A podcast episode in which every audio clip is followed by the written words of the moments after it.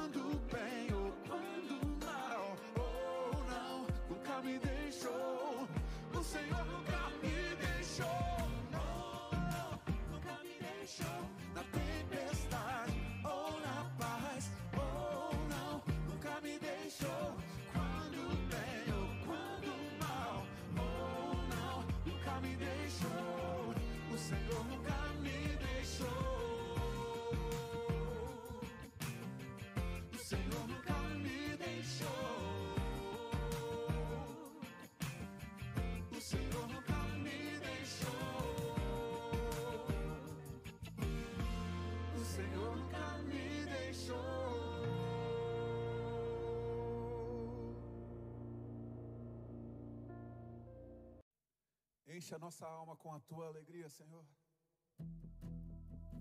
Sim. Peregrinando, vou pelos montes e pelos vales, sempre na luz.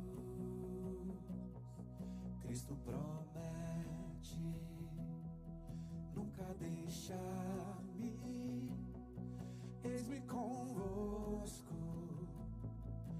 Disse Jesus. Brilho celeste, brilho celeste, enche a minha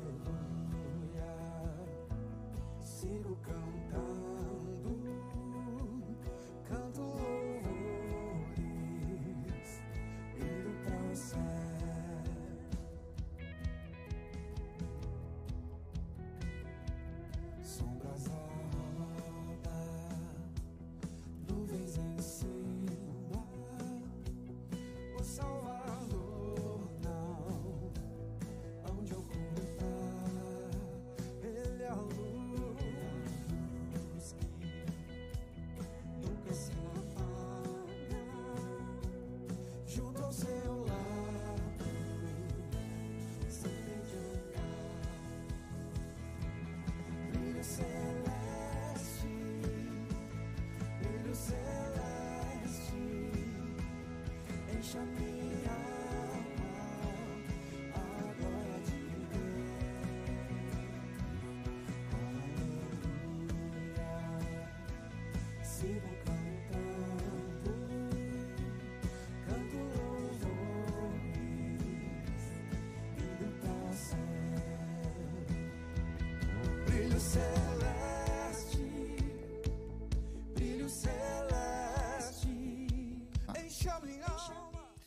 Bom dia, amada Igreja Batista Vida Nova. Bom dia, querido amigo, querido irmão, ah, que nos acompanha também nessa transmissão. A você que está nos visitando, que acabou de se conectar aqui no nosso canal, ou mesmo a você que está nos visitando aqui nesse salão de culto nosso, né? E que eventualmente você está entre nós pela vez primeira. Em nome de toda a Igreja Batista Vida Nova, eu gostaria de dar as boas-vindas dizer o quanto nós nos alegramos com a Sua presença e o nosso desejo é poder amá-lo, servi-lo e não apenas a você, mas a toda a sua família com o Evangelho de Cristo. Em nome da igreja, eu quero dar as boas-vindas a cada um de vocês que estão nos visitando, ok? Sejam muito bem-vindos. Nós existimos para adorar a Deus, para promover a glória de Deus e para servir a você e a sua família com o Evangelho de Cristo. A você também que nos acompanha nessa transmissão, o nosso bom dia, as nossas boas-vindas a você também, a você e ao seu lar, e o nosso desejo é que você possa, a semelhança de Cristo, se transformar e se parecer cada vez mais com o Filho de Deus. E o nosso desejo também é que a gente possa ajudá-lo nesse processo à luz do Evangelho de Cristo. Nós vamos orar e nós vamos começar então nosso tempo de escola bíblica dominical.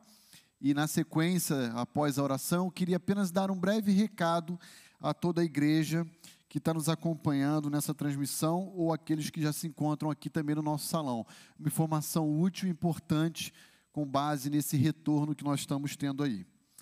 Senhor, muito obrigado por essa manhã tão agradável, bela, e pela oportunidade que nós temos de abrir livremente a tua palavra e nos debruçarmos sobre ela, aprendendo, extraindo ah, verdades essenciais para a nossa vida. Nos ajude, ó Deus, a não apenas adquirirmos conhecimento, informações, mas, sobretudo, a transformar essas informações, esse conhecimento obtido pela tua palavra, em piedade, em devoção. Ah, nos ajude a transformar esse conhecimento de tal maneira que sejamos parecidos com o teu filho amado Jesus Cristo.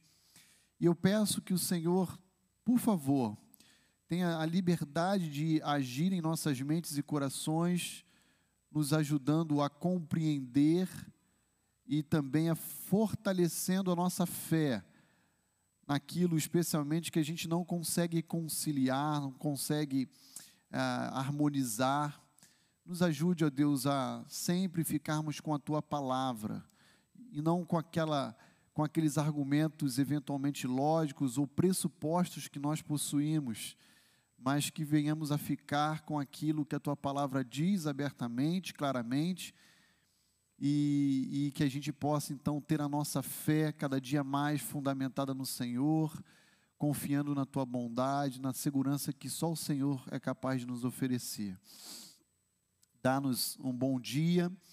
Eu rogo a Ti de uma forma muito especial pelo povo do Afeganistão, por aqueles irmãos em Cristo que ali residem. Alguns sabemos que já conseguiram fugir do país, outros talvez não tenham conseguido. Pedimos pela preservação da vida desses queridos irmãos e pedimos a Deus para que o Senhor ah, de alguma forma que a gente ainda possa não conhecer, mas que o Senhor intervenha, abrindo as portas daquele país para o teu evangelho, transformando a realidade daquela liderança hostil, autoritária, tirando inclusive eles do poder, e assim aquele povo possa desfrutar também de um tempo de refrigério, porque sabemos que essa opressão, ela não não recai apenas e tão somente à tua igreja, mas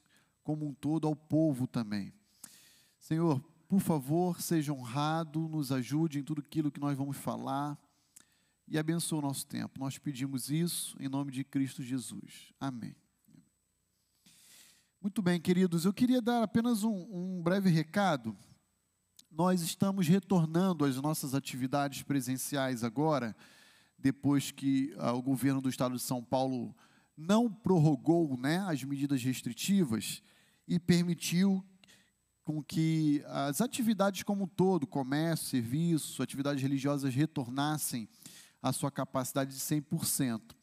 Então, diante disso, eu queria pedir um, um, favor àqueles irmãos e às famílias que têm estado conosco presencialmente, não apenas aqui nessa manhã, mas também nos acompanhando na transmissão que aqueles que vierem deem preferência a estacionarem os seus carros no nosso estacionamento externo, para que as vagas que são bem limitadas aqui no nosso terreno interno possam ser é, ofertadas àqueles que mais necessitam, como, por exemplo, pessoas de idade, cadeirantes, ah, grávidas, nós temos algumas grávidas aí que já estão praticamente a termo, né, podendo a qualquer momento é, ter a contração e correr para a maternidade. Então, o meu pedido é, a toda a igreja é que aqueles que puderem dar preferência a estacionar o seu carro na parte do estacionamento externo da nossa igreja, o façam. E o façam exatamente para prestigiar, valorizar, honrar aqueles que realmente necessitam. A nossa igreja tem, no momento, duas pessoas que são cadeirantes, até onde eu me recordo. Existem várias pessoas de idade com ah, dificuldades de locomoção, bem como ah, ah, pessoas grávidas, há três irmãs no momento grávidas aí. Então, se a gente puder prestigiar essas famílias, eu agradeceria muito. Essa semana eu conversei com o nosso irmão Roberval, ele está nos ajudando, inclusive na elaboração da escala lá do estacionamento, e eu pediria então a sua compreensão, para que qualquer um dos irmãos voluntários ali do estacionamento que eu abordar, ah, você possa compreender que esse é um pedido meu, não deles, é um pedido meu, uma orientação minha à igreja, para que a gente possa é, funcionar bem e, e assim, então, evitarmos qualquer problema, qualquer desencontro de informação, ok? Um outro recado importante que eu me, acabo de me recordar também é que, mediante a, a suspensão das medidas restritivas e, e, o nosso espaço ele ser um espaço mais restrito, mais apertado, eu pediria que, ah, preferencialmente, você se assentasse nessas filhas, porque aí você evita qualquer desconforto. Nós estamos observando as, recomendações do governo do estado, do poder público, do Ministério da Saúde, uso de máscara, controle de temperatura, álcool gel. Mas para evitar qualquer desconforto, eu pediria é, encarecidamente a você que sente junto com a sua família na mesma fileira e assim você vai evitar eventualmente qualquer desconforto que alguém possa ter, às vezes você ou alguém ao seu lado, à sua frente, atrás de você, por causa, ah, inclusive, do distanciamento, tá bom? Mas eu quero dizer que nós já estamos retornando e hoje nós já não precisamos mais fazer as nossas inscrições eletrônicas. E, e tudo isso é, é, é, são cuidados, recomendações que nós estamos observando para que a gente evite a proliferação do vírus. Ah, crendo que a maioria da nossa população, essa semana eu vi que já mais de 90% da população acima de 18 anos já foram vacinadas, pelo menos com a primeira dose, e isso gera para nós um pouco mais de controle, confiança, segurança. Tá bom? Então, feitas essas considerações iniciais, eu peço a sua compreensão Espero não ser mal compreendido, tá bom? E aí então, quero convidar todos a abrirem comigo sua Bíblia no livro de Atos. Atos dos Apóstolos, capítulo 10. Semana passada, em virtude do aniversário da nossa igreja, nós trabalhamos um tema específico de aniversário da igreja, que foi uma igreja que existe para a glória de Deus. E então trabalhamos ali o quinto sola basicamente da reforma protestante, que é o soli del glória, glória somente a Deus. E fomos lembrados ali então na semana passada, e você tem à disposição no nosso canal do YouTube ou no nosso site a gravação da nossa aula. Fomos lembrados então de que nós vivemos e nos movemos e existimos para o louvor da glória de Deus. E há duas semanas atrás eu estive ausente também aqui na nossa EBD porque fui convidado para pregar em uma outra igreja aqui da nossa cidade e ministrar a ceia naquela igreja que no momento encontra-se sem pastor. E então fui substituído pelo nosso irmão Israel, que graças a Deus e graças a toda a habilidade e dom que Deus tem dado a ele, pôde é, é, ofertar uma aula incrível aqui, com ilustrações, mapas, que enriqueceu muito o nosso, nosso estudo. E hoje, então, gostaria de retomar, ah, três domingos após a minha ausência, então, o estudo do livro de Atos, olhando a partir dos versos 17 ao verso 22. E o tema da nossa aula de hoje, eu sugeri que seja um encontro especial. Você deve se recordar que o livro de Atos, ele é escrito seguindo um eixo geográfico.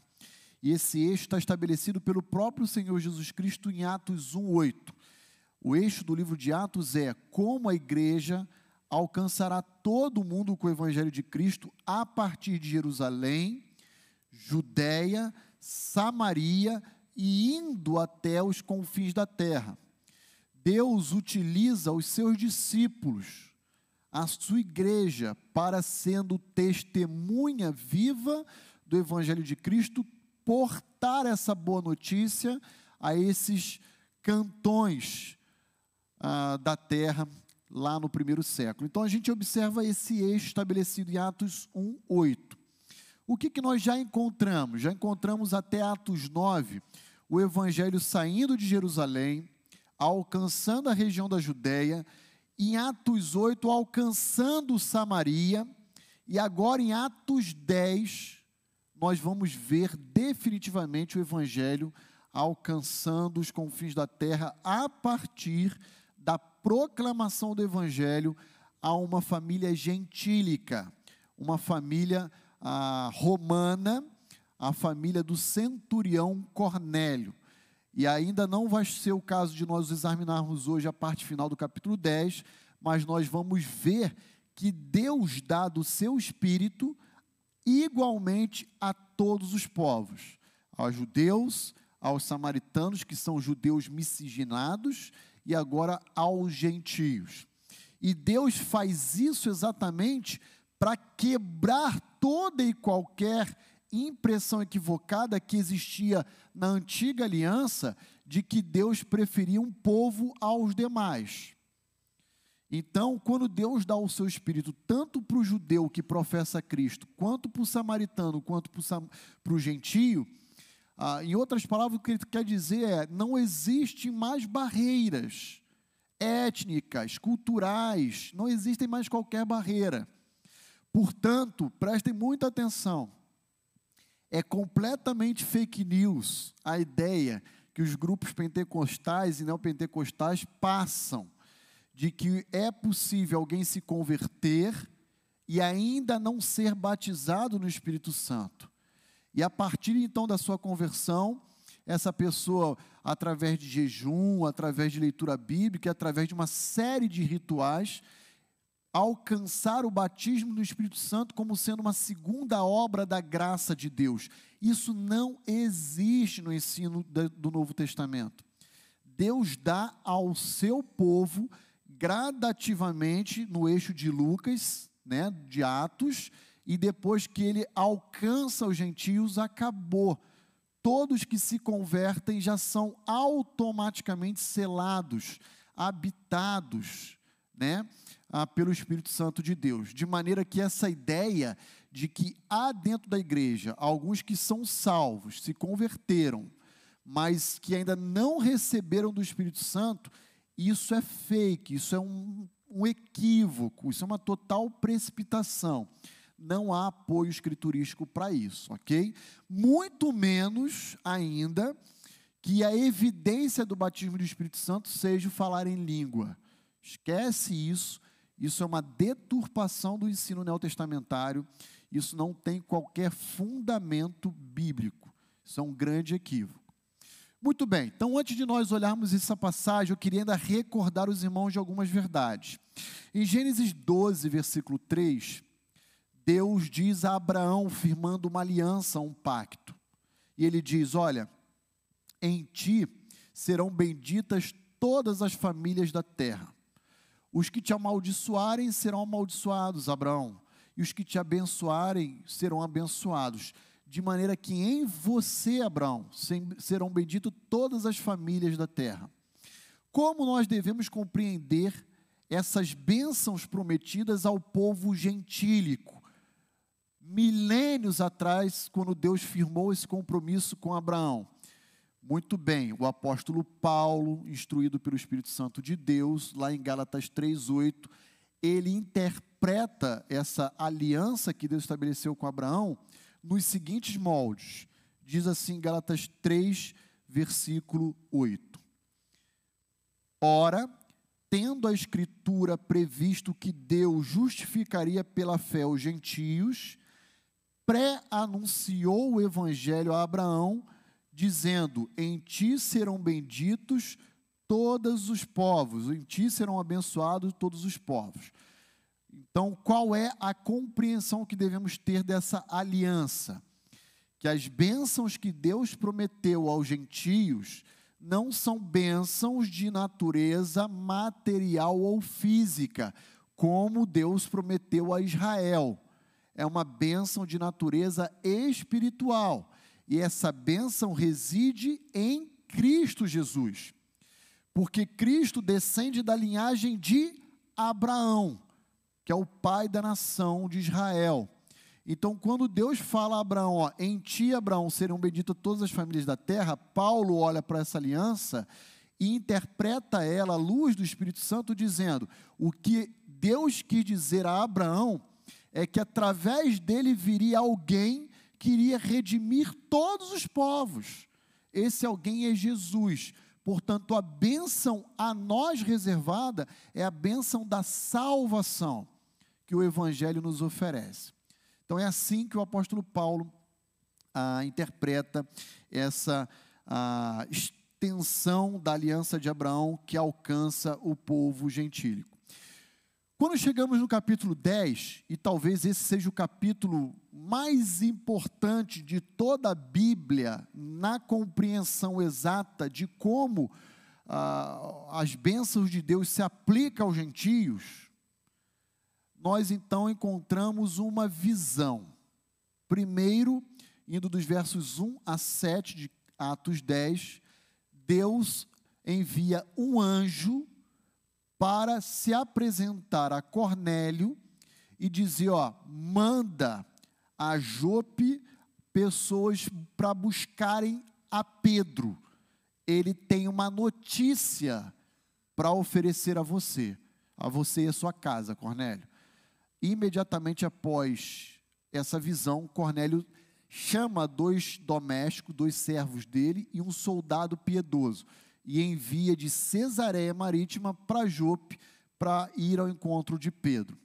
Depois do versículo 8 até o versículo 16, nós encontramos agora Pedro, lá no eirado da casa de Simão o curtidor, ali por volta do meio-dia, orando e também tendo uma outra visão. E essa visão é uma visão que o próprio Senhor Jesus dá a Pedro. E essa visão mostra um objeto semelhante a um, lenço, a um lençol ah, que desce do céu com alguns animais, alguns répteis, quadrúpedes, algumas aves, e vem até Pedro e diz: Pedro, agora está contigo, mata e come esse negócio. E Pedro, como um bom judeu ortodoxo, ele diz: Jamais, Senhor, eu não posso sequer tocar naquilo que a lei considera impura. E aí, então, nessa visão, o próprio Senhor Jesus diz a Pedro: Não diga mais que esses elementos se encontram impuros, se eu mesmo os purifiquei. E por três vezes isso acontece. Há uma insistência da parte de Cristo nessa visão com Pedro, mas Pedro reluta com a sua tradição, com a educação que ele recebeu religiosa, com a lei que estava enraizada no seu coração. E de repente, então, a, a, o, o, versículo 16 diz que aquele lençol sobe, ele é recolhido ao céu e desaparece. E é sobre esse contexto que nós vamos começar a leitura agora, olhando dos versos 17 a 22 e aprendendo algumas verdades em cima dessa passagem.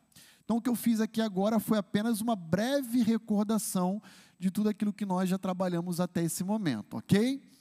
Ah, eu queria que vocês olhassem, especialmente a visão que Pedro ele tem desses animais. Ah, com algo próximo ao que nós fazemos hoje. Imagina que você está com, sei lá, um biscoito, um bolo, e, e chega diante de você um irmão, um amigo. Qual é a sua tendência a fazer com aquilo que você está comendo? Você oferece. Aí a pessoa fala: Não, obrigado. Aí você tem certeza? Segunda vez, né? Aí a pessoa fala: Não, eu acabei de tomar café. E Aí você recolhe de novo, né, o braço estendido. E aí, por uma última vez, você fala: vai, divide comigo, eu não vou conseguir comer tudo. E a pessoa diz: Não, obrigado, eu estou satisfeito. A ideia de Cristo é exatamente essa. Toma. Pedro, não, estou fora. Toma, eu estou dizendo. Cai dentro. Pedro, não, Senhor, de forma alguma, estou fora. E Jesus, tem certeza, Pedro já disse que está limpo esse negócio. E Pedro fala: Não, não quero. Aí Jesus vai e recolhe aos céus. É dentro desse contexto né, de oferta que Jesus deu essa visão, e é em cima disso que nós vamos continuar a leitura a partir do verso 17 ao verso 22. Tudo bem até aqui, queridos? Alguma ponderação que os irmãos queiram fazer? Pessoal de casa pode escrever no chat. O Everton está aqui me, assessorando aqui, ele lê para nós, tá bom? Então vamos fazer a leitura e, e extrair alguns ensinos dessa passagem. Diz assim: Enquanto Pedro estava perplexo sobre qual seria o significado da visão, eis que os homens enviados da parte de Cornélio, tendo perguntado pela casa de Simão, pararam junto à porta. E chamando, indagavam se estava ali hospedado Simão, por sobrenome Pedro. Enquanto meditava Pedro acerca da visão, disse-lhe o Espírito: Estão aí dois homens que te procuram. Levanta-te, pois, desce e vai com eles, nada duvidando, porque eu os enviei. E descendo Pedro para junto dos homens, disse: Aqui me tendes, sou eu a quem buscais? Aqui viestes. Então disseram o centurião Cornélio, homem reto e temente a Deus, e tendo bom testemunho de toda a nação judaica, foi instruído por um santo anjo para chamar-te à sua casa e ouvir as tuas palavras. Ok, então hoje a gente vai se debruçar nessa passagenzinha aqui, tá? Com cinco, seis versos aí ah, para a gente examinar juntos. Então, deixa eu dividir essa passagem ah, em alguns blocos. E eu quero ler novamente essa passagem separadamente, extraindo delas algumas verdades aqui com cada um dos meus irmãos. Diz assim, então, versículo 17 e 18. Enquanto Pedro estava perplexo, e aqui a palavrinha perplexo, ou estava perplexo, que está no passado, é o verbozinho diaporel. É uma palavrinha grega que literalmente significa estava completamente perdido, desorientado. Essa é a ideia do verbozinho diaporel. Pedro estava surpreso, admirado, confuso, desorientado, assim, aéreo, sobre qual seria o significado da sua visão. Eis que os homens enviados da parte de Cornélio, tendo perguntado pela casa de Simão, pararam junto à porta e chamando, indagavam se estava ali hospedado Simão, por sobrenome Pedro. Então veja aí, a visão acabou de acontecer, Pedro ainda está no eirado da casa de Simão o curtidor, totalmente perdido, sem ter noção do que tinha acabado de acontecer, quando de repente toca a campainha. Blim blom, né? Mais ou menos assim. E aí então, Pedro desce para receber aquele povo. O que eu queria chamar sua atenção nesse texto? Imagine se os emissários de Cornélio chegassem por volta de 11 horas da manhã. A gente sabe, olhando o texto anteriormente, que Pedro tem essa visão por volta do meio-dia. Imagine que os emissários de Cornélio chegassem antes, cinco minutos, dez minutos antes de Pedro ter essa visão. Vocês acham que Pedro receberia essa turma? Sim ou não? Absolu absolutamente não. Até porque a visão que Pedro recebe do próprio Senhor Jesus já demonstra a resistência que ele tem com os gentios. E é natural e óbvio que aqueles gentios que Cornélio mandou, eles estavam caracterizados, ve, é, trajando vestes romanas. É natural que Pedro olhasse e dissesse: Eu não vou nem atender, não vou nem receber essa turma. Agora imagine se esses emissários de Cornélio chegassem no final do dia, no dia seguinte. Vocês acham que Pedro iria relacionar aquela visita com a sua visão? Provavelmente não. O que acontece é, Jesus acaba de dar uma visão a Pedro, Pedro está reagindo à oferta que Cristo dá a ele naquela visão, e após recolher aos céus aquele objeto semelhante a um lenço, ele é abordado na própria casa de Simão Curtidor para o um encontro com esses homens. Faz todo sentido.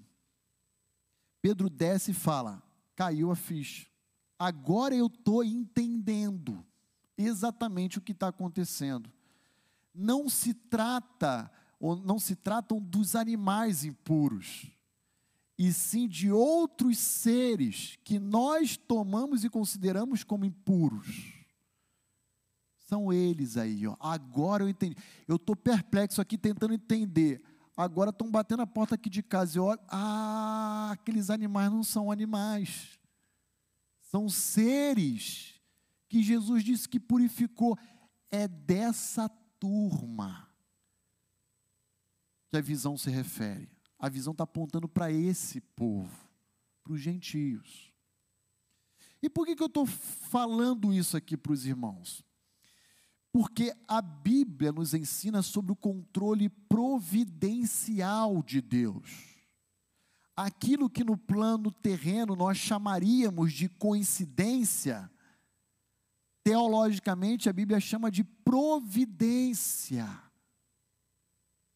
E, e, e, com certeza, cada um de nós que aqui se encontra, ou mesmo que está nos acompanhando aí nessa transmissão, já devem, ao longo da sua vida, hoje, olhando para trás, perceber eventuais coincidências que fizeram todo sentido. Para que, por exemplo, hoje alguns estivessem morando em Dayatuba, para que hoje alguns pudessem entender quem é o seu marido ou a sua esposa, vidas que aparentemente se cruzaram, ou, ou acontecimentos que ocorreram na história da nossa vida, que no primeiro momento, para nós, pareceu apenas uma coincidência, mas que no plano de Deus, a Bíblia chama de providência. Deus controlando o tempo e a história. Deixa eu compartilhar com os irmãos uma experiência que eu tive na época que eu era namorado, apenas para ilustrar o que a gente está falando aqui. Eu, eu era namorado da Gláucia, eu era militar ainda na Marinha, e saía quarta, é, sexta-feira do quartel, final da tarde, início da noite, ia para casa, tomava um banho, comia alguma coisa, pedia ao meu pai o carro dele emprestado e ia para casa da minha namorada namorar, reencontrá-la, né?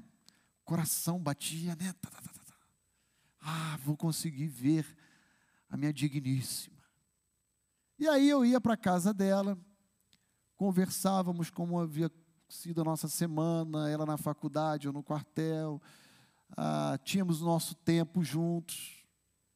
E aí então, quando dava um determinado horário, eu me despedia para voltar para casa. E eu morava assim em bairros diferentes, né? Eu morava em Realengo, ela morava em Anchieta, uma distância mais ou menos daqui para Salto, uma coisa relativamente perto, não era tão longe.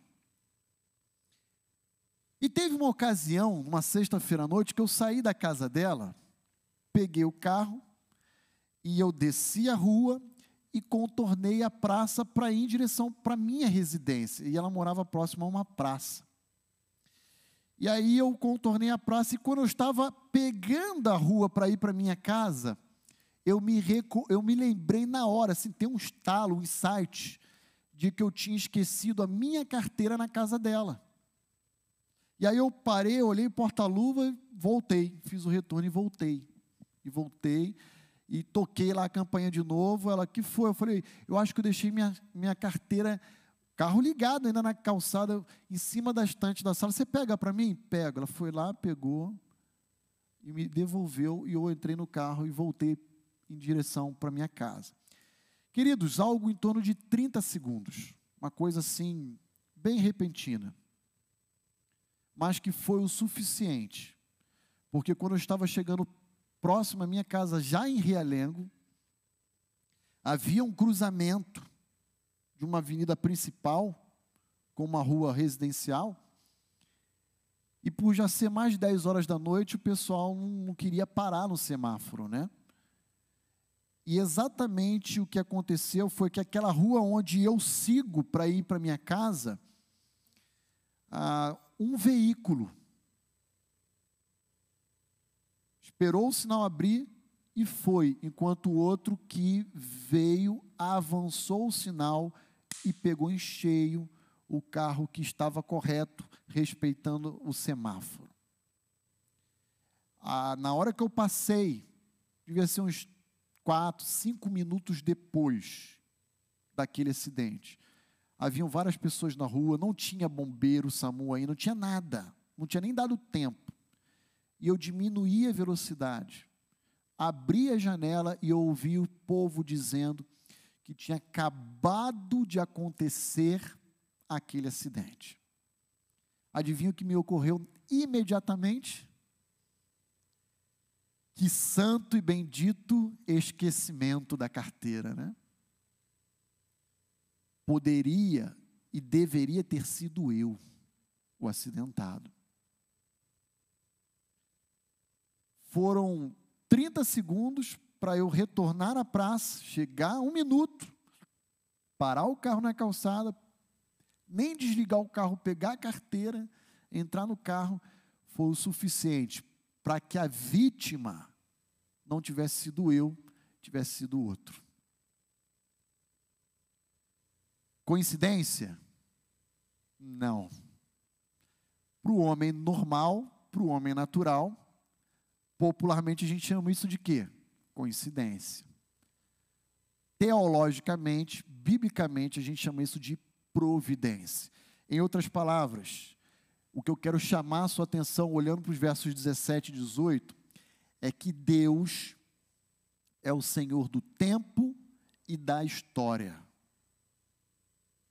Deus é o Senhor do tempo e da história. Absolutamente nada acontece sem que Deus não tenha escrito. Ele é o autor desse grande ensaio, dessa grande apresentação. Ah, mas pastor, você conhece? Eu não conheço a história eu estou começando a perceber ela à medida em que ela se realiza no tempo e no espaço. E aí eu olho para trás e eu faço essa leitura, mas o que está daqui para frente eu não sei, eu desconheço. Mas o fato é que, independente de estar tá aqui para trás, de estar aqui ou daqui para frente, Deus é o grande autor e Ele está controlando e governando a história. Foi assim com Pedro, foi assim com Cornélio, e assim com a minha vida e também provavelmente com a sua vida. Ah, muito bem, olhe comigo, final do capítulo 10, versos 27 a 30. Quando Pedro, então, acompanhando os enviados de Cornélio, chega até a casa de Cornélio. Olha lá o que diz os versículos 27 a 30, já na casa de Cornélio, agora em Cesareia Marítima. 27. Falando com ele, com Cornélio, Pedro então entrou, encontrando muitos reunidos ali na casa de Cornélio, a quem se dirigiu, dizendo: Vós bem sabeis que é proibido a um judeu ajuntar-se ou mesmo aproximar-se a alguém de outra raça. Vocês que são romanos sabem bem que o que eu estou fazendo aqui na casa de Cornélio não é algo comum. Porque culturalmente, para nós, judeus, isso é proibido. Mas Deus, olha só que interessante, parte final do verso 28. Mas Deus me demonstrou que a nenhum homem considerasse comum ou imundo. Lucas não nos diz detalhadamente qual momento Pedro percebeu isso, mas eu tenho uma impressão.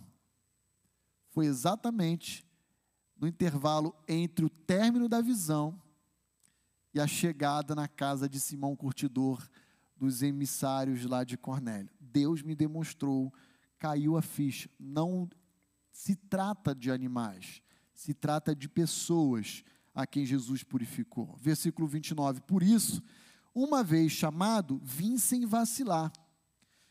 Pergunto, pois, por que razão me mandaste chamar?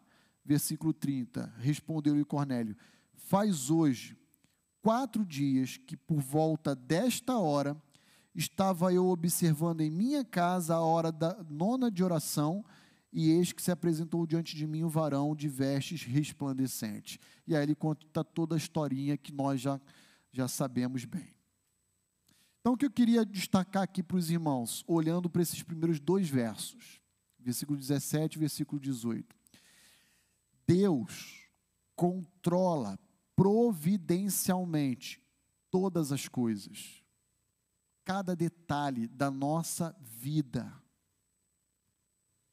Como Ele controlou todos os detalhes desse encontro especial de Pedro com os enviados de Cornélio.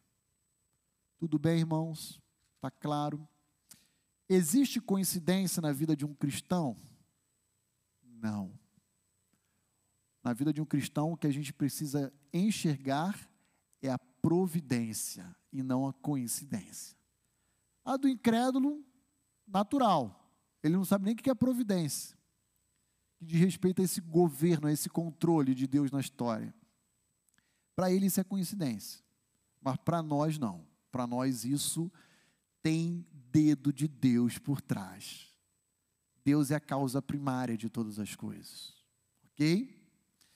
Muito bem, vamos prosseguir então, olhando agora os próximos dois versos, versos 19 e verso 20. Enquanto Pedro meditava acerca da visão, voltou de novo para a cena lá em cima do eirado, né? Disse-lhe o Espírito. Agora surge uma outra pessoa. E eu gosto de dizer que o livro de Atos ao invés de ser chamado de Atos dos Apóstolos, deveria ser chamado de Atos do Espírito Santo, porque o grande protagonista do livro de Atos não é o Pai, não é o Filho e nem é nem são os apóstolos. O grande protagonista do livro de Atos, quem é? O Espírito Santo. É ele que desce em Atos 2, no Pentecostes é Ele quem sela a igreja, é Ele quem conduz a história. Olha lá, rapidamente, Atos 8. Quem é que chega para Filipe e fala assim: ó, encosta aí nessa carruagem, cola aí com esse eunuco, explica para ele o Espírito Santo. Quem é que vai chegar para a igreja de Antioquia e vai dizer assim: ó, para tudo e separa Barnabé e Paulo? para uma nobre missão que eu tenho para eles: o Espírito. O Espírito, do início ao fim do livro de Atos, é o grande protagonista da história. É ele que está ali, né, conduzindo, guiando, orientando, esclarecendo ah, sobre ah, os acontecimentos que estavam por acontecer ali naquela região. Então veja de novo, ó, enquanto Pedro meditava acerca da visão, o Espírito Santo disse a Pedro: Estão aí dois homens que te procuram. Eu sei que ao ler o verso 19, alguns devem estar estranhando, porque na minha pesquisa, apenas a versão revista atualizada, aparecem dois homens. Como é que está na sua versão aí? Três. E, pastor, tem a, tua Bíblia está errada. Não, não, não está errada não. Fiquem tranquilos, eu vou explicar. Aqui é um problema de crítica textual. Nós não sabemos ao certo, no texto original de Lucas, se o que ele escreveu diz respeito a dois homens ou a três. Porque há cópias em manuscritos antigos que aparecem três, e há cópias em manuscritos antigos que aparecem dois. Então não há qualquer problema, não, isso não vai mudar doutrinariamente a nossa fé, isso não vai em nada atingir o nosso entendimento e compreensão do texto. Aqueles que optam, como foram, foi o caso dos editores da revista atualizada, por dois homens, provavelmente estão se referindo aos dois servos, aos dois domésticos de Cornélio, lá de Atos 10, versículo 7. Aqueles que são editores de, da NVI, NVT, Corrigido e Fiel, e que utilizam-se então na tradução de três, eles têm em mente, portanto, os dois domésticos, mais o soldado romano piedoso também descrito por Lucas em Atos 10, 7. Faz diferença? Nenhuma. Não importa se foram apenas os dois, e talvez o soldado ficou na esquina da rua ali observando, para ver se aquela era a casa realmente de Simão Curtidor, ou se foram os três que bateram lá na porta e foram procurar Pedro. Não faz diferença alguma. Fato é que aqui nós temos um problema de crítica há manuscritos antigos que apontam para dois e há manuscritos antigos que apontam para três. Mas olha só como que o versículo 20 termina esse bloco, com uma ordem. Disse-lhe o Espírito: Levanta-te, pois desce e vai com eles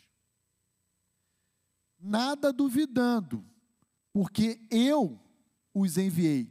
Quem enviou, quem enviou aqueles três homens? A Jope, segundo versículo 20. Hã? Quem? O Espírito Santo. Ok, agora vai comigo em Atos 10, 7.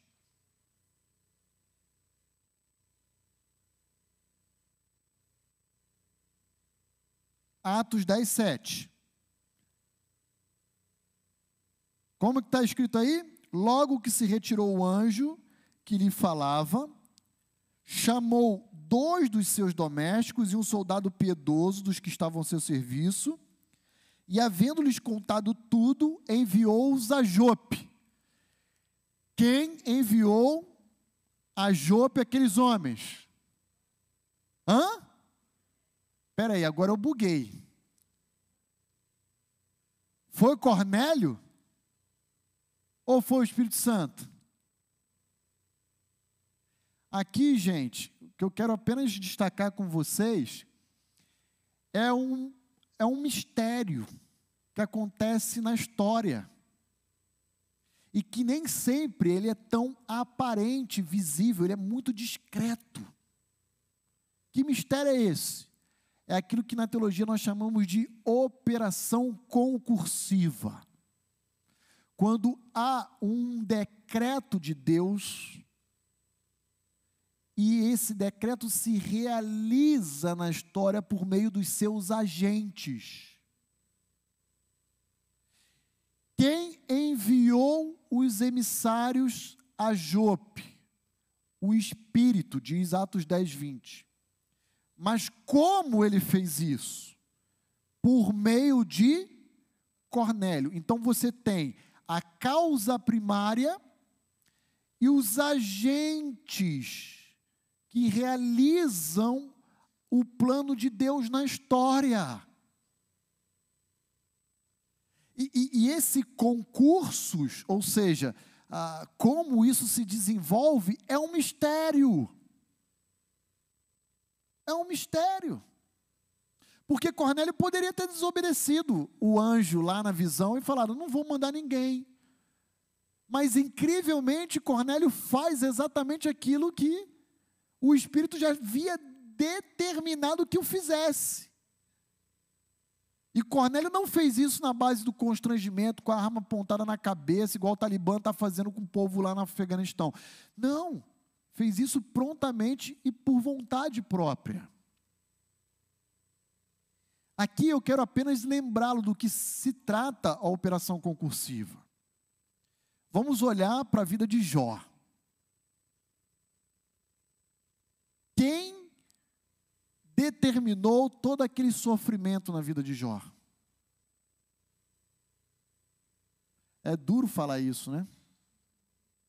É duro falar isso. Mas foi Deus.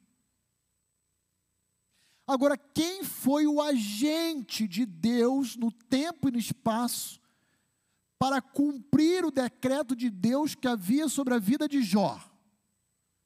Satanás.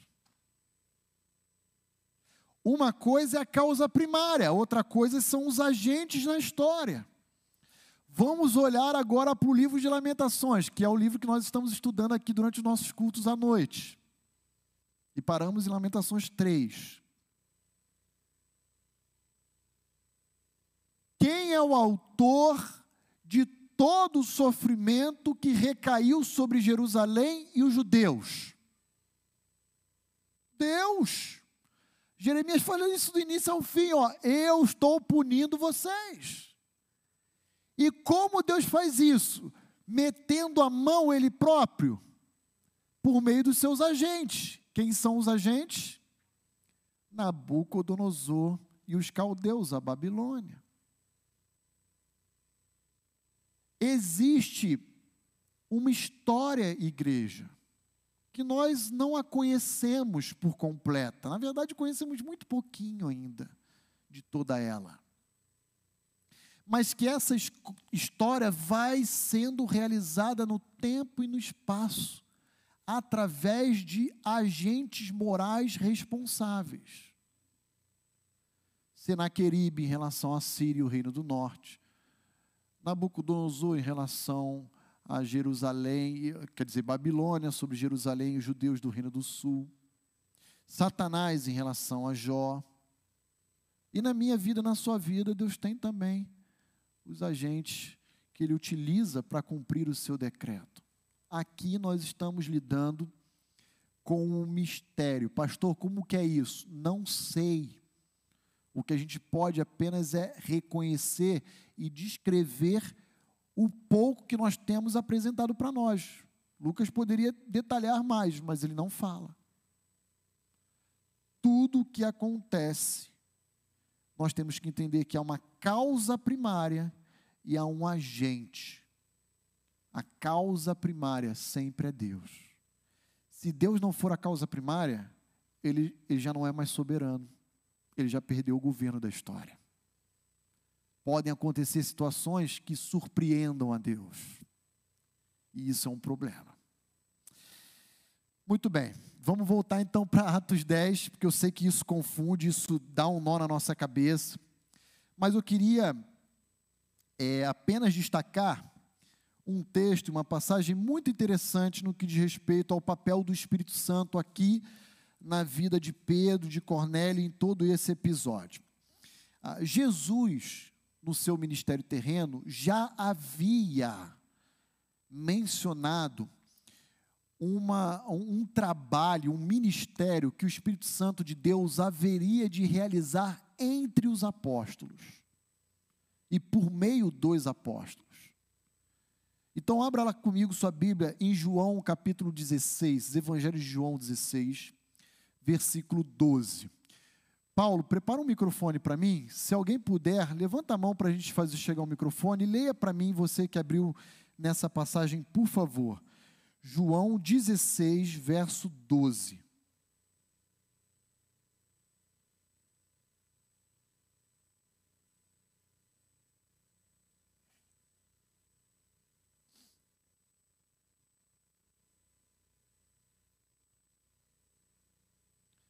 Obrigado, Ruth.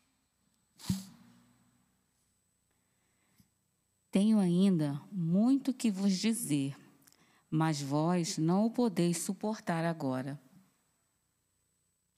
É, pode é, ler, por favor, até. Deixa eu ver aqui. Até o 15, Ruth, por favor. Quando vier, porém, o Espírito da Verdade, ele vos guiará a toda a verdade, porque não falará por si mesmo, mas dirá tudo o que tiver ouvido e vos anunciará as coisas que hão de vir. E ele me glorificará, porque há de receber do que é meu e vou-lo há de anunciar. Obrigado, Ruth. Veja aí, ó, Jesus reconhece que havia muitas coisas ainda para acontecer, mas que ele não poderia falar todas elas para os seus discípulos, porque eles não iriam aguentar o tranco.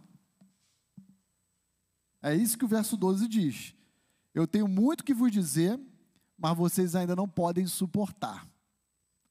É, é, é, é muito pesado. É angu vai dar uma indigestão, é, é, é concentrado o negócio. Mas fiquem tranquilos, isso não quer dizer que vocês não vão saber. Após mim virá outro, que é o Espírito de Deus. E ele então vai guiar vocês em toda a verdade. Para quem Jesus está falando aqui em João 12? João 16, perdão. Para os discípulos que são os apóstolos dentre os apóstolos, quem está ali? Pedro. Então João está dizendo assim, ó, Jesus está dizendo e João registra, né? Ó, o Espírito Pedrão, presta atenção, ele vai guiar você em toda a verdade. E deixa eu explicar como isso vai acontecer. Ele não vai falar de si mesmo, mas ele vai dizer a vocês tudo aquilo que ele tiver ouvido de mim, do Filho. Agora entra outro mistério, que é a Trindade, né? Ele não vai dizer aquilo que ele quiser falar, ele vai dizer para vocês apenas aquilo que ele tiver ouvido de mim. E ele então vai anunciar aos apóstolos as coisas que hão de vir. O que, que ele estava fazendo agora com Pedro em Atos 10? Dizendo: acabou a barreira étnica. Isso é uma das coisas que haveriam de vir. Que Deus levantaria a sua igreja, o seu povo, independente de etnia. E ele então diz: Ele me glorificará, o Espírito Santo vai exaltar a minha pessoa, porque ele há de receber do que é meu e vou-lo há de anunciar. Então a cadeia é assim, ó, Jesus revela ao Espírito, e o Espírito vai revelar aos apóstolos, e os apóstolos vão ensinar a gente. Essa é a cadeia. Então Jesus está dizendo, ó, muitas coisas sofrerão mudanças, transformações, mas fiquem tranquilos, o Espírito Santo de Deus vai conduzir vocês em todas elas. Então aqui eu queria apenas destacar essa passagem para exatamente pontuar esse eixo que muda agora com a inclusão dos gentios a partir desse episódio com Cornélio dentro dessa nova era, dentro dessa nova dispensação chamada igreja. Quem é que está conduzindo? O Espírito de Deus, o Espírito Santo. E ele está fazendo isso de forma livre? Não. Dentro do seu papel trinitário, ele está fazendo isso seguindo exatamente aquilo que o filho estabeleceu para ele. Tudo bem, gente? Tá claro isso aí? É, isso aqui é bem, é bem denso, eu confesso que é bem, é bem denso. Ok, então vamos avançar. Vamos para a parte final desse bloco aqui. Ah, vamos olhar agora Pedro sendo chamado para pregar o evangelho na casa de Cornélio versículos 21 e 22. E descendo Pedro, agora Pedro desce do eirado, sai lá da casa, da parte alta da casa de Simão Curtidor e desce. E descendo Pedro para junto dos homens, se são dois ou três nós não sabemos, mas são esses enviados aí de Cornélio, disse: Aqui me tendes Sou eu a quem buscais? Aqui viestes. então disseram: O centurião Cornélio, homem reto e temente a Deus, e tendo bom testemunho de toda a nação judaica, foi instruído por um santo anjo para chamar-te à sua casa e ouvir as tuas palavras. Aqui no versículo 22, nós vemos novamente as credenciais de Cornélio sendo apresentadas pelos, pelos emissários dele. Como é que Cornélio é descrito agora pelos emissários? Como sendo um homem reto, temente a Deus, de boa fama ou de bom testemunho perante toda a nação judaica, e somado a isso, nós poderíamos acrescentar o que é apresentado a respeito dele no início do capítulo. Alguém que dava esmola aos pobres, lembram disso? E que orava regularmente. Agora a pergunta que eu vou fazer para você, ó, presta atenção. Essa agora é pegadinha. Esse cara era salvo? Sim ou não?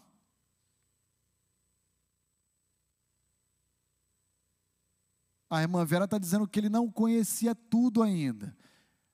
A pergunta é: ele era salvo? E aí? A Cláudia está assim. Olha só, vou, vou, vou descrever uma pessoa para você. Ora regularmente a Deus. É temente a Deus dá esmolas, pratica boas obras. As orações desse homem chegavam diante do trono de Deus e era marcada aos olhos de Deus. Isso não é coisa da minha cabeça, não. Isso está no livro de Atos 10 que a gente já estudou. Alguém que goza de boa fama entre os judeus. Alguém que é descrito por Lucas como sendo homem reto ele era salvo? Se eu dissesse para você essas mesmas qualidades de uma pessoa, um vizinho meu do condomínio, e perguntasse a você: e aí, Everton, tu acha que ele é salvo? Qual seria a nossa a nossa opinião? Nós estaríamos propensos a dizer o quê?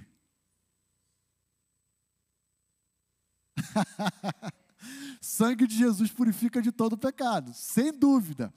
Mas eu insisto, irmão Celso e irmã Vera, a pergunta é: é salvo? Só tem duas possibilidades, sim ou não. Não adianta eu dizer que o sangue de Jesus purifica, é, purifica, a gente sabe disso. Não era. Aos olhos humanos, sim, ele era salvo. Eu estou querendo causar isso mesmo, irmãos. É isso aí. Só em Cristo e ele não conhecia Cristo. Ok, não conhecia a purificação pelo sangue. Israel levantou a mão. Está acontecendo uma transição entre lei e graça? Sim.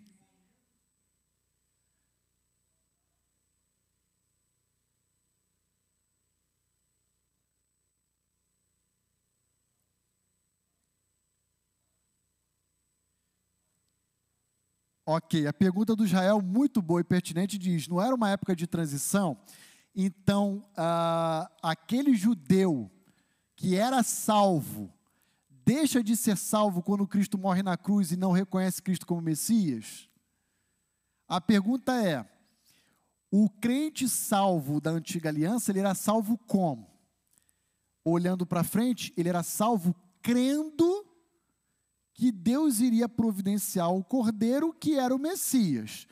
Aqueles judeus do primeiro século que viram o Messias e rejeitaram o Messias, endureceram o seu coração para Jesus Cristo. Eles eram salvos antes de Jesus vir ao mundo e, se, e perderam a salvação depois que ele veio e rejeitou? Não, nunca foram. Essa é a questão porque se fossem salvos, reconheceriam que Cristo era o cumprimento de toda a promessa. Como uma parcela que começa com 120 em Atos 1 reconheceu. E que depois outros, através do ministério desses 120, vão começar a perceber e a reconhecer em Atos 2 e dali para frente. Agora, volta comigo lá em, em Atos 11. Deixa eu ler com vocês, eu estou provocando mesmo vocês. Tá? Eu estou provocando, sabe por quê? Eu vou dizer para os irmãos por que eu estou provocando. Eu vou dizer. Porque tem muito crente que é levado a dizer a respeito da salvação de A, de B ou de C, pela forma como uma pessoa vive. Ou eu estou enganado? Antes de começarmos a CBD, eu estava conversando com o irmão aqui, que estava dizendo a respeito da salvação de uma pessoa da sua família, que ah, ah, tinha uma opinião dividida dentro da família. Um dizia, não, a pessoa era salva, o outro dizia, não sei se era salva. Ah, mas ela fazia isso, ela fazia aquilo, ela fazia aquilo outro. Então, a, a, a salvação é pelo mérito? Nem pelo cumprimento das obras da lei, porque a gente sempre transgride a lei e quebrou um artigo da lei, quebrou toda a lei. Então vamos lá. Quem pode ler para nós Atos 11, versos 13 e 14? Renata lá atrás, lá. Ó. Renata. Obrigado, Renata. Eu estou provocando mesmo vocês. Isso aqui é intencional. Fiquem tranquilos. Versículo 13, né? 13, 14. Ele, ele nos contou como um anjo lhe tinha aparecido em sua casa e dissera: Mande buscar em Jope a Simão, chamado Pedro. Ele lhe trará uma mensagem por meio da qual serão salvos você e todos os da sua casa. Opa! Então Lucas diz para nós se esse camarada era ou não era salvo. Manda trazer de Jope Pedro até aqui Cesareia Marítima, porque ele vai pregar para vocês e através da mensagem que ele irá anunciar a vocês, você e a sua casa serão. Presta atenção agora, que eu vou falar. É perfeitamente possível termos pessoas próximas a nós que orem, sejam tementes a Deus, em alguma medida justas,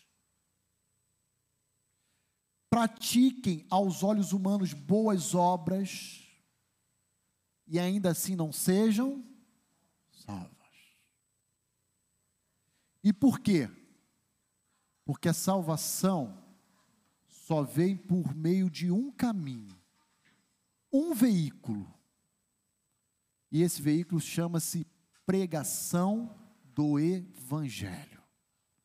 A fé vem pelo ouvir, a fé salvadora pelo ouvir, o ouvir a pregação, a palavra, a mensagem, a boa notícia a respeito de Jesus.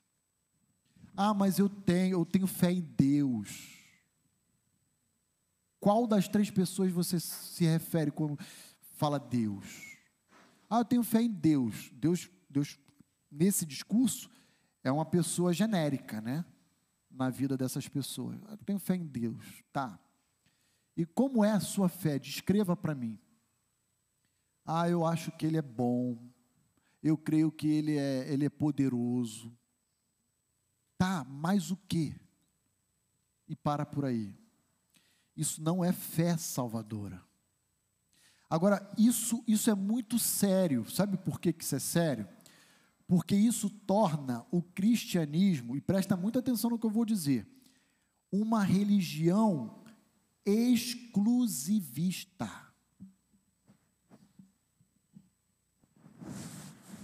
Não há outro caminho, é só Jesus. Agora presta atenção, não estou falando uma igreja, eu estou falando de Jesus. A salvação do homem se dá exclusivamente por Jesus, não por uma igreja. Se alguma igreja avocar a salvação como exclusivamente pertencente a ela, é seita. é seita, isso é característica de seita.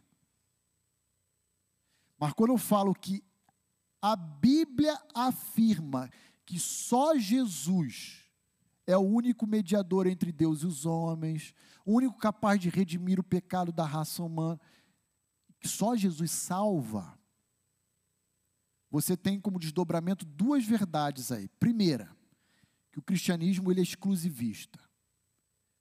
Não, não, não rola ecumenismo, não rola conversinha paralela de amistosa e amigo de outras religiões.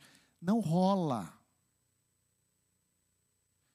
Segundo, o ímpio, ao ouvir esse discurso, nos odeia ainda mais. Diz: vocês são radicais, vocês são intolerantes, vocês são arrogantes, orgulhosos. Mas isso é verdade? Não. Claro que não. Porque quem estabeleceu o plano redentivo não fomos nós. Nós apenas reconhecemos. Então, queridos, nem tudo que reluz é ouro. Estávamos na época da transição, sem dúvida. E é só Jesus quem salva, sem dúvida.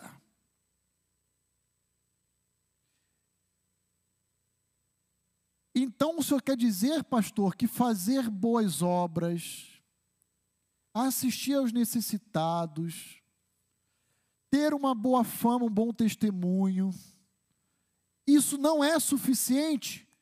Isso não é e nem nunca foi suficiente. Aí uma outra crise que alguns podem ter é: puxa, mas o texto diz para nós que Cornélio orava. Sim ou não? Sim, ele teve a visão na oração da hora nona lá dos judeus. Como temente a Deus, ele parou lá por volta das três horas da tarde e foi orar. Mas isso não é próprio de salvo. Ímpio costuma orar? Vamos lá. De fato, não é muito comum ímpios orarem. Mas precisamos reconhecer que existe a possibilidade de ímpios orarem. Não é a regra. Por que, que não é regra? Porque o ímpio não tem compromisso com Deus. Portanto, ele não tem que se relacionar com Deus se a oração é um meio de relação, de relacionamento. Mas é possível que um ímpio ore? Sim. E normalmente, na minha experiência, eu observo que ímpios costumam orar mais quando o calo aperta. Apareceu um filho doente, um filho desempregado. Aí o ímpio, peraí, não, oh Deus, por favor, abre as portas para o meu marido, para o meu filho, pra... cura fulano. Aí é a hora do ímpio, né? Mas veja, Deus ouviu a oração de Cornélio enquanto ainda não era salvo? Sim ou não? Sim. Deus ouviu. E isso está lá no início do capítulo 10, quando nos versículos iniciais a gente vê o próprio anjo dizendo no versículo 4: As tuas orações e as tuas esmolas subiram para a memória diante de Deus, como uma famosa oferta. Deixa eu pegar um microfone ali para a Ruth, ali, que ela levantou a mão. Fazer chegar lá. Obrigado. Pastor, aonde Cornélios, então, ele se encaixa em Efésios 1, de 3 a 5? Lê para nós, por favor, que eu não estou com a Bíblia aberta aqui. Bendito Deus. É, bendito Deus e Pai do nosso Senhor Jesus Cristo, que nos tem abençoado com toda sorte de bênção espiritual nas regiões celestiais em Cristo. Assim como nos escolheu nele antes da fundação do mundo, para sermos santos e irrepreensíveis perante Ele, e em amor nos predestinou para Ele, para a adoção de filhos por meio de Jesus Cristo, segundo o beneplácito da Sua vontade. A palavra que eu pensei aqui é nos predestinou. Ótima observação, Ruth. Será que todo o esforço que o Espírito Santo, Jesus Cristo e o próprio Cornélio está realizando não é uma evidência clara da eleição do pai em relação àquela família? Deus envia um anjo. E o anjo não porta a mensagem, porque quem porta é a igreja, somos nós. Ele fala: vai, manda alguém para lá, esse alguém vai trazer, e aí você vai se converter, você e sua casa. Isso é Efésios 1, de 3 em diante. O pai já havia escolhido que aquela casa inteira seria salva. Então Cornélios já era salvo. Não, ele ainda não era salvo. Ele estava em vias de conhecer a mensagem do evangelho e crer, mas o pai já havia escolhido ele para a salvação. É isso aí. Essa que ficou a minha dúvida. Eu falei, bem, isso- a primeira pergunta do senhor foi: Cornélio era salvo? Não, Né? até esse momento não. Ah, é, aquele momento. Isso, perfeito. É isso aí, Ruth. Estamos falando a mesma coisa. É isso aí. Deus. Ah, Marilene lá também. Pode passar para Marilene, por favor, o microfone. Deus já havia estabelecido que a casa de Cornélio seria salva. E como ele promoveu isso? De uma forma sobrenatural. Começou enviando um anjo para Cornélio, depois dando o próprio Senhor Jesus uma visão a Pedro, depois costurando esse relacionamento desse encontro, levando Pedro de Jope a Cesareia e ali então na casa ah, pregando o evangelho para toda a família. Pode falar, Mari. É, pastor, a minha dúvida ficou porque, no caso aqui, ele teve uma visão. Então, ele teve essa visão ainda como ímpio. Ele orava como ímpio. Isso. E, assim, Deus usa ainda, digamos, hoje, assim, uma pessoa ímpia para...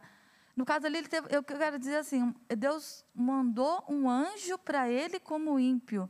E Isso. assim, no meu entender, ali ele era salvo porque por causa disso, que ele já era uma pessoa que Deus usaria para mandar esse anjo. Mas ele mandaria esse anjo então para um ímpio? Ele fez isso. É o texto que está dizendo, Mari. Lá em Atos é, 11, 13 e 14, a gente vê claramente Lucas dizendo que ele ainda não era salvo. Mas a gente vê no início do capítulo 10 que, embora ele não fosse salvo, ele também não era um escarnecedor. Ele era um temente a Deus. Alguém que orava, alguém que tentava se esforçar em agradar a Deus, mas ainda não era salvo.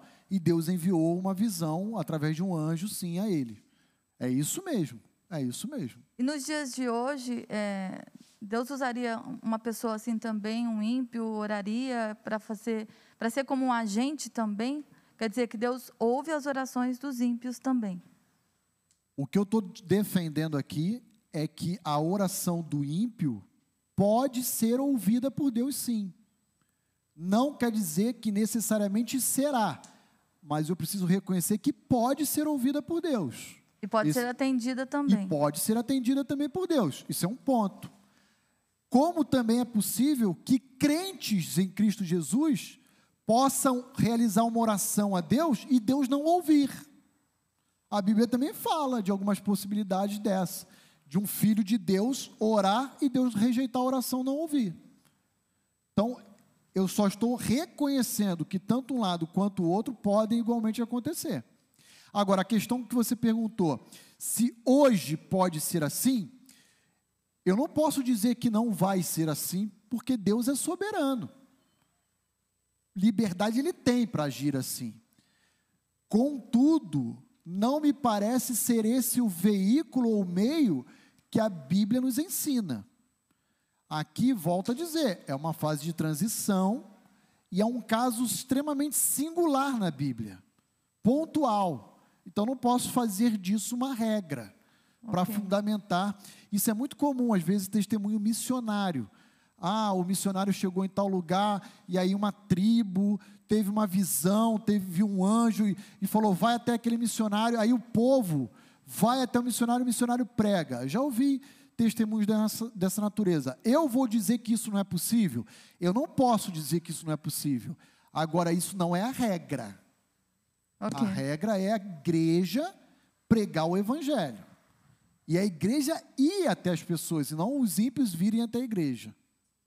Mas pode acontecer? Pode, dentro da administração soberana de Deus dos seus propósitos, pode. Quem sou eu para dizer que não? Eu não vou dizer nunca que Deus não pode fazer alguma coisa, tá louco. Deus é Ok, Deus. pastor, obrigada. Tá bom? Ajudou aí? Mas bacana. Eu quero provocar isso mesmo. Vocês estavam muito quietinhos ali, eu quis botar uma lenha na fogueira aí para despertar os irmãos em alguns pontos. Agora, olha que interessante. Ah, o livro de Atos é um livro sobre eh, que relata muitos milagres, muitos milagres. E, e- e a própria a própria intervenção sobrenatural de Deus ao enviar um anjo para a casa de Cornélio, isso é um ato sobrenatural de Deus, dando uma visão. Milagres são capazes de gerar uma fé salvadora no coração do homem? Sim ou não? Essa é uma outra pergunta que a gente precisa fazer. Será que milagres são capazes de gerar uma fé salvadora no coração do homem? Sim. Então vamos lá. Vamos para Lucas 16.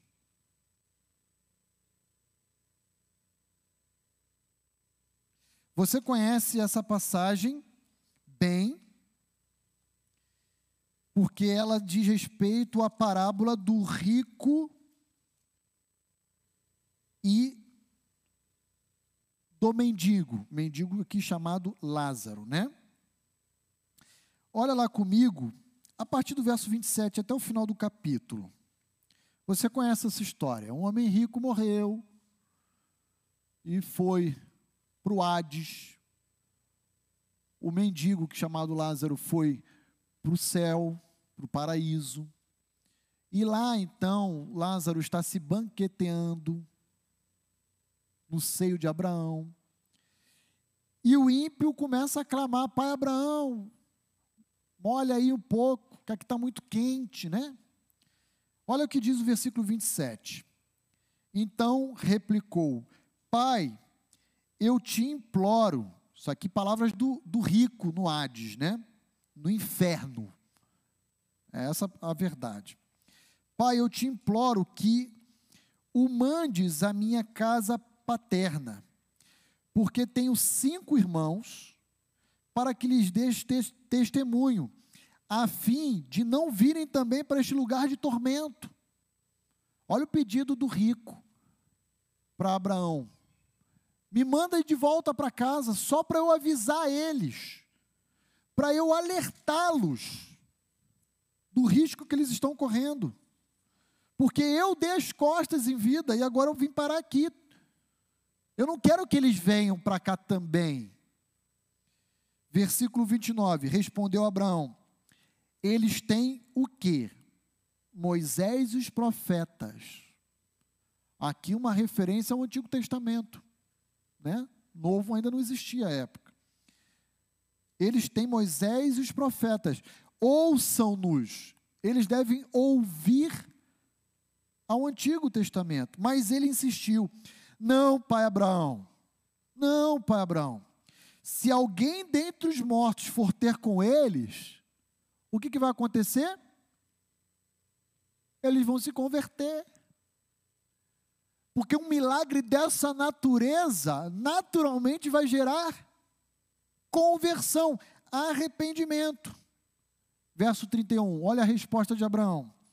Abraão, por ele respondeu: Se eles não ouvem a Moisés e aos profetas, tampouco se deixarão persuadir, ainda que ressuscite alguém dentre os mortos. Milagre não gera fé salvadora. Milagre autentica a mensagem pregada pelo Evangelho. Homologa, ratifica, confirma. Milagre não gera conversão. Tem uma porção de crente dizendo assim: ah, eu vejo essas igrejas da prosperidade lotadas, cheias, com milhares, centenas. O senhor não acha que dali ah, 90% é convertido?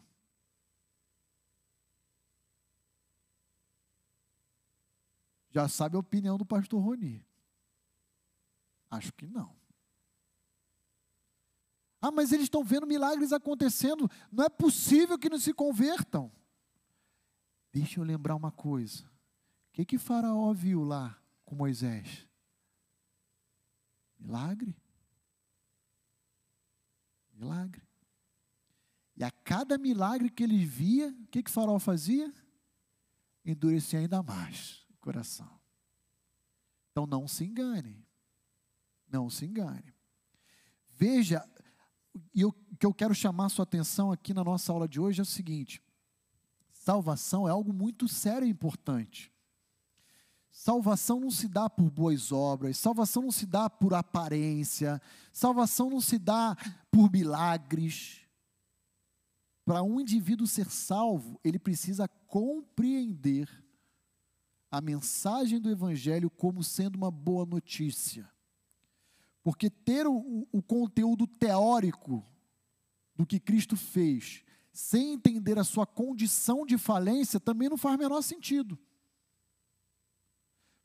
Para que seja uma boa notícia para mim e para você, você e eu precisamos entender: nós estamos perdidos, desesperadamente falidos.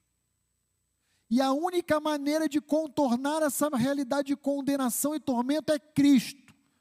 Aí haverá salvação.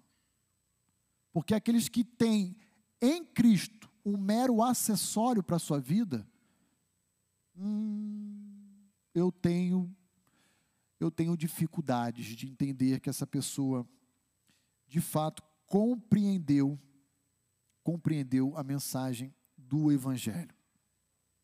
Aqui o microfone aqui para a irmã Vera, por favor. É só para poder o pessoal de casa ouvir, irmã Vera, que senão o pessoal escreve aqui no chat depois. Pois não, minha irmã. Não, só só para esclarecer um pouquinho só sobre isso, quando Jesus, por exemplo, multiplica os pães, e que a multidão vendo aquilo diz, depois de ver o sinal milagroso que Jesus tinha realizado, o povo começou a dizer: sem dúvida, este é o profeta que deveria vir ao mundo. Eu reconheço que não era um momento de salvação, mas eles foram impelidos por aquele ato milagroso de Jesus a crerem que ele era o Cristo. Encorajados a prestar atenção em Jesus. Presta atenção, ele é alguém especial. Isso. Né? É, pode ser que não houve salvação ali. E não houve mesmo. Não houve Não mesmo, não houve.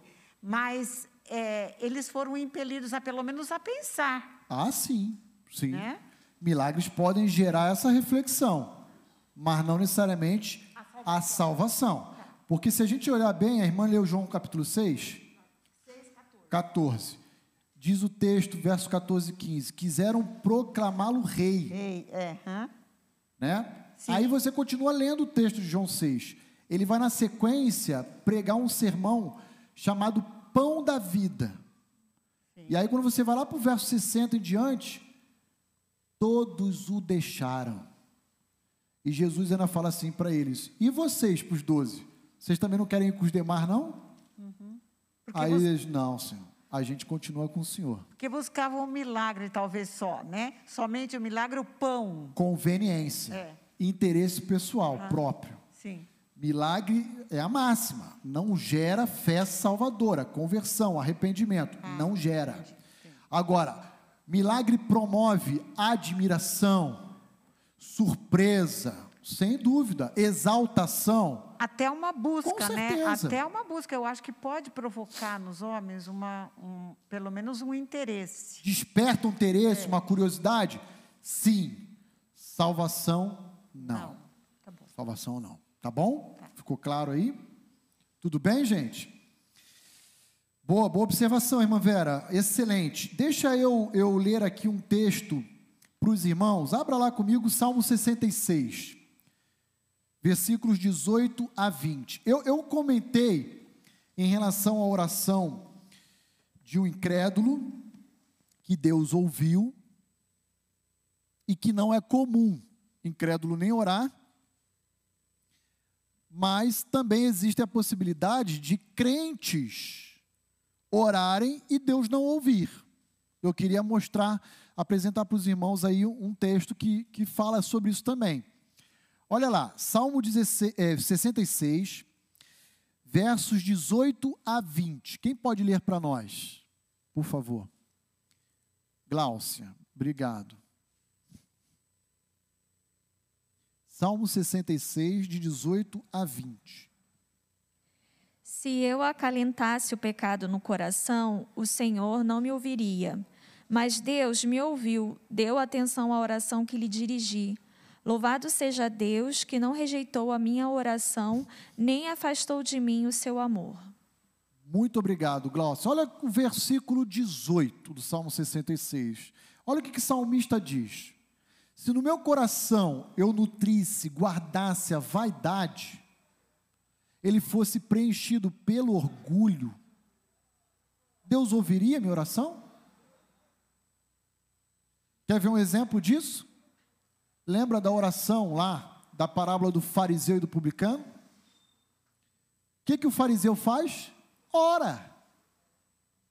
Ó oh Deus, muito obrigado, porque eu não sou como esse miserável publicano, porque eu dou dízimo disso, daquilo outro. Da...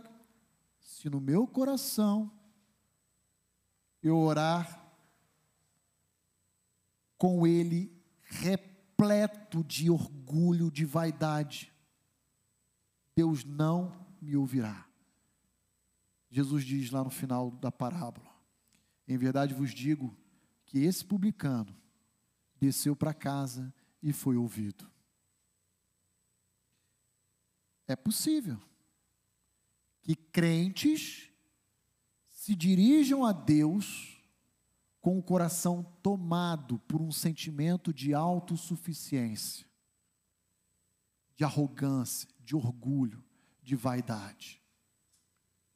Deus ouve oração assim? Deixa eu ler mais uma passagem com os irmãos. Essa aqui não é uma passagem que eu usaria para defender que Deus rejeita a oração de crente, mas ela é possível. Vou explicar por quê. 1 de Pedro 3,7. 1 de Pedro 3,7. Quem pode ler para nós aí, por favor, levanta uma das suas mãos também.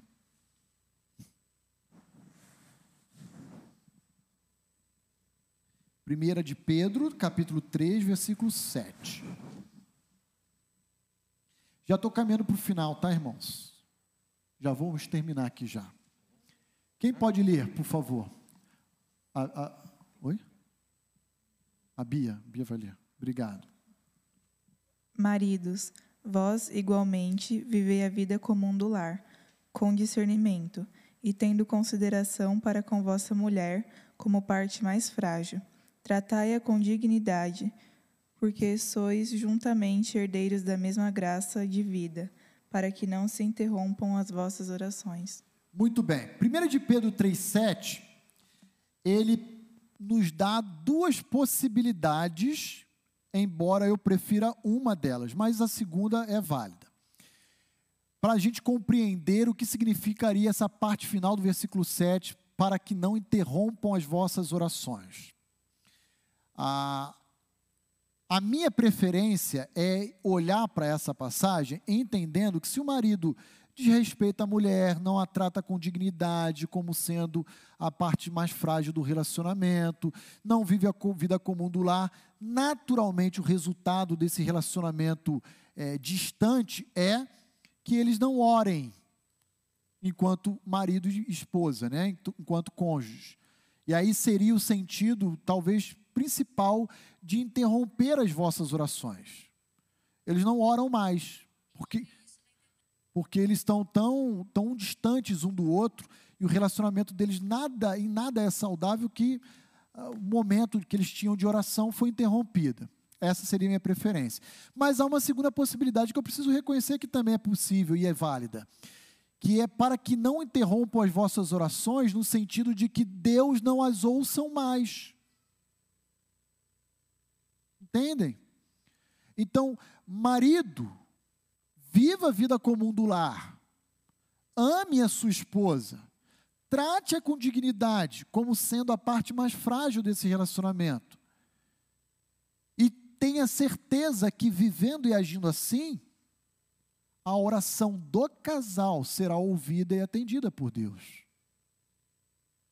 E se não for assim, Deus não irá ouvi-los.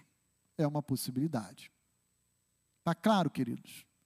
Então, o que, que eu quero fechar aqui a nossa aula de hoje? Queria dizer que é possível, à luz do exemplo de Cornélio, que o indivíduo não salvo, não salvo ainda, ainda, como era o caso de Atos 10, seja alguém reto, temente a Deus, de boa fama, e ainda não seja salvo. Essa é a primeira verdade. Segunda, é possível que o indivíduo não salvo ainda ore e tenha suas orações atendidas e percebidas por Deus. Isso é muito importante. Terceira verdade. É perfeitamente possível também o contrário, que o indivíduo salvo possa ter a sua oração rejeitada por Deus. Se o seu coração estiver cheio, preenchido por aquilo que não deve existir ou estar presente nele. Na verdade, a versão NVI que a Glaucia leu usa uma outra expressão, acalentar em seu coração o pecado. Ó, ó que interessante, né? Acalentar, acho que foi isso o pecado em seu coração, guardar ele lá, nutrir ele lá. E por último, que eu já mencionei em aulas anteriores, mas vale a pena a gente lembrar, é o seguinte: no finalzinho do versículo 22, os enviados de Cornélio dizem a Pedro: Cornélio foi instruído por um santo anjo para chamar-te à tua casa e ouvir as tuas palavras. Seria muito mais fácil se Deus falasse: anjo, vai lá na casa de Cornélio e prega o evangelho da cruz para aquela família. O anjo fez isso? Não levou dias.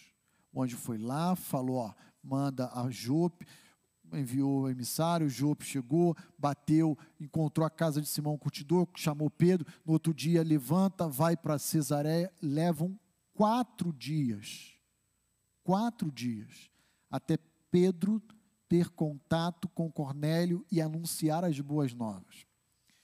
Por que, eu quero enfatizar isso? Mais uma vez, porque a tarefa a missão de pregar o Evangelho não pertence a nenhum outro a não ser a igreja.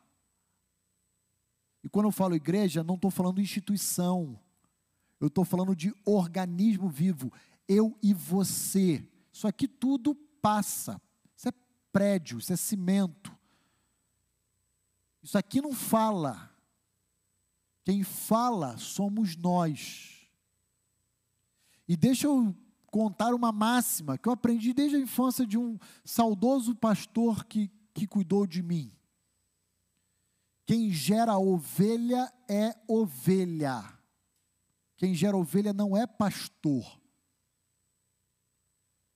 Tem crente que, que acha que evangelizar é convidar alguém que não conhece a Cristo a ir à igreja no culto de domingo.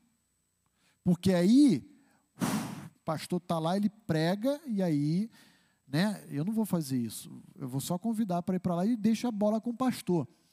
Eu vou dizer uma coisa para os irmãos. Eu mato no peito e agradeço a você que faz isso. Mas não se iluda. O nosso papel não é fazer isso. Nosso papel é falar de Jesus onde a gente estiver. No trabalho, na família, no condomínio, Quer convidar e trazer para a igreja? Ótimo. Quer que eu vá lá e faça uma visita e pregue na casa da pessoa? Eu vou com maior alegria. Mas não se esqueça que a, a, a missão, a tarefa, a responsabilidade de pregar o evangelho é de todo cristão. Quem gera ovelha é ovelha, não é pastor.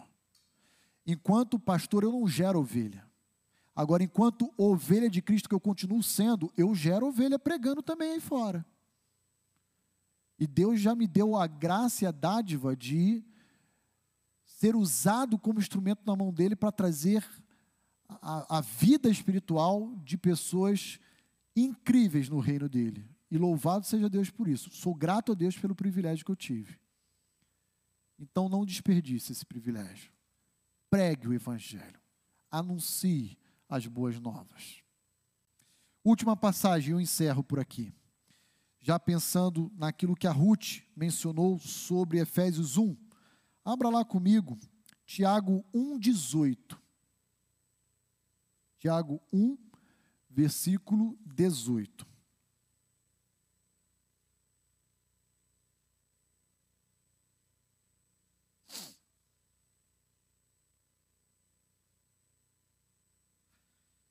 Quem abrir pode ler para nós aí, fazer eu chegar o microfone. Quem, quem pode ler para nós? Ou oh, Marco, obrigado, Marco. Tiago 1, 18.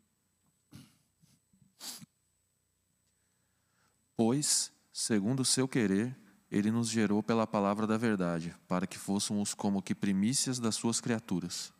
Obrigado, Marco. Quero concluir a aula de hoje dizendo o seguinte: o que leva ao novo nascimento, e aqui a palavra é gerar, é o que? A palavra da verdade. O Evangelho de Cristo. É isso que dá a luz, a vida eterna àqueles que a ouvem. Agora não se enganem. Não se enganem. A primeira parte desse texto nos ensina muito. Olha lá comigo de novo. Pois, segundo o seu. Hã? Como é que está na sua Bíblia? Segundo o seu. É o querer de quem? Ah, não é do homem? É segundo o querer de Deus. Então é possível que eu e você peguemos essa palavra da verdade e anunciemos a A, a B e a C. Vontade de quem? De Deus. Segundo a sua vontade, o seu querer, o seu propósito. Enfim, né? É possível que eu pregue a palavra da verdade a A, a B e a C. E só A nasça de novo. Só em A gere conversão. Como crente eu vou desanimar e vou parar de pregar porque ah, poxa, eu prego, prego, prego e quase ninguém se converte, pastor. A minha e a sua tarefa é pregar. Quem convence o homem do pecado, da justiça e do juízo é o Espírito Santo. Mas uma coisa é verdade. A era do querer do Pai. E você e eu fomos usados com a palavra da verdade para iniciar esse processo no A. Irmãos, Tirem da mente e do coração de vocês que a salvação vem pelos nossos esforços, se houver alguém que ainda pense assim. Que é uma decisão que tem o seu início do coração do homem, que é o homem que deseja, que é o homem que ora, que é o homem que é temente, que ele é salvo. Tirem isso do seu coração da sua mente. Salvação é exclusivamente pela graça. Ela se perfaz ao ouvir a pregação do Evangelho, que é a palavra da verdade, e só acontece isso no coração e na vida daqueles que o Pai escolheu. Vamos orar? Ó Deus, muito obrigado, muito obrigado por essa manhã tão repleta de ensinos preciosos. Nos ajude, ó Deus, até por desconhecermos aqueles a quem o Pai escolheu para si, nos ajude a pregarmos a toda e qualquer pessoa. Dê-nos, ó Deus, essa ousadia, essa intrepidez. Dá-nos, na linguagem de Lucas, a plenitude, o estar cheio do Teu Espírito Santo, para que a gente possa sair anunciando essa boa notícia em, em meio a esse mundo de trevas e escuridão. Nos ajude, ó Deus, como igreja, como servos do Senhor, a cumprir essa missão. E nos ajude a fazermos isso sempre na dependência do Senhor. Não com base na oratória, na persuasão humana, mas no poder do Espírito. E nos ajude também, Senhor, a gravarmos todas essas verdades que fomos expostos na manhã de hoje. Verdades de que o Senhor controla o tempo, a história, que o Senhor já escreveu todas as coisas no teu livro. E que nós, como servos do Senhor, queremos usufruir de toda essa história em favor da tua igreja, em favor de cada um de nós. Dá-nos um bom domingo, obrigado por essa manhã de aula. E eu peço que o Senhor ah, nos dê um tempo muito precioso ao longo do nosso dia, até logo mais à noite, quando retornaremos mais uma vez para prestarmos culto ao teu nome. Eu te peço isso em Cristo Jesus. Amém e amém. Muito bem, queridos, alguma dúvida aí no chat, alguma dúvida aqui no salão, alguma ponderação que os irmãos queiram colocar para nós? Fique à vontade. Não havendo, então, nós vamos nos despedir aqui da nossa CBD apenas lembrando então daquelas duas recomendações iniciais, tanto do estacionamento, que eu pediria a compreensão de todos, quanto também da nossa distribuição aqui no salão, em famílias, em fileiras aí, um próximo ao outro, dentro da própria bolha, tá? Da própria família. Que Deus abençoe a todos. Enche a nossa alma com a tua alegria, Senhor.